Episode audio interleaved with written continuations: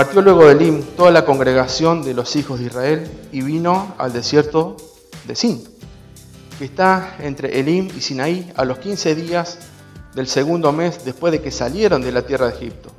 Y toda la congregación de los hijos de Israel murmuró contra Moisés y Aarón en el desierto y les decía a los hijos de Israel, ojalá hubiéramos muerto por mano de Jehová en la tierra de Egipto, cuando nos sentábamos a las ollas de carne, cuando comíamos pan hasta saciarnos, pues nos habéis sacado a este desierto para matar de hambre a toda esta multitud.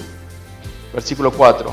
Y Jehová dijo a Moisés, he aquí yo haré llover pan del cielo, y el pueblo sabrá y recogerá diariamente la porción de día para que yo, que dice, los pruebe si anda en mi ley o no.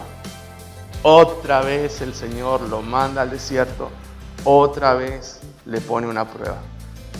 Israel salió de Egipto con mano fuerte, cruzó el mar, la gloria de Dios se manifestó en la vida de ellos, la nube de Dios estaba a su espalda, peleaba Dios por ellos contra Egipto, para darle tiempo para que crucen. Cruzaron en seco, se cerró el mar.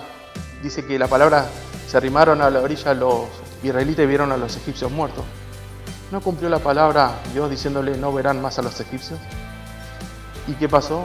Volvieron a salir al desierto, volvieron a murmurar. Y acá de vuelta salen al desierto, extrañando, dice, las ollas de carne y cuando comían pan hasta saciarse de vuelta murmuraron.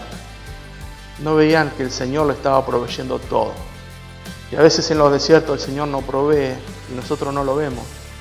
Lo que el Señor tiene al final. Dice, eh, extrañaban la comida, las ollas de carne. Y el Señor ¿qué hace? Le manda maná, le manda codornices. Le vuelve a proveer a ellos comida. Pero dice que Él los probó. Si andan en su ley, o no. Nosotros, cuando entramos en el desierto, ¿qué actitud tomamos con respecto a la prueba? ¿Cómo estamos en esos desiertos? El Señor a Israel le puso muchas pruebas, pero fue para sacarlo de su estado de servidumbre, cambiar su mente.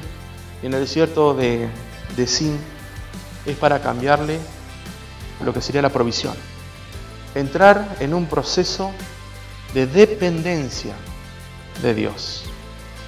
Eso es lo que tenemos que hacer. Entrar en un proceso de dependencia de Dios. A veces cuando el Señor nos pone en el desierto es para probarnos. Pero en esa prueba tenemos que saber si nuestra fidelidad hacia Dios es absoluta. En cada prueba que el Señor nos da. Pero déjeme decirle que Dios no es deudor de nadie. Y Dios si te mete en un desierto es para sacar lo mejor de vos.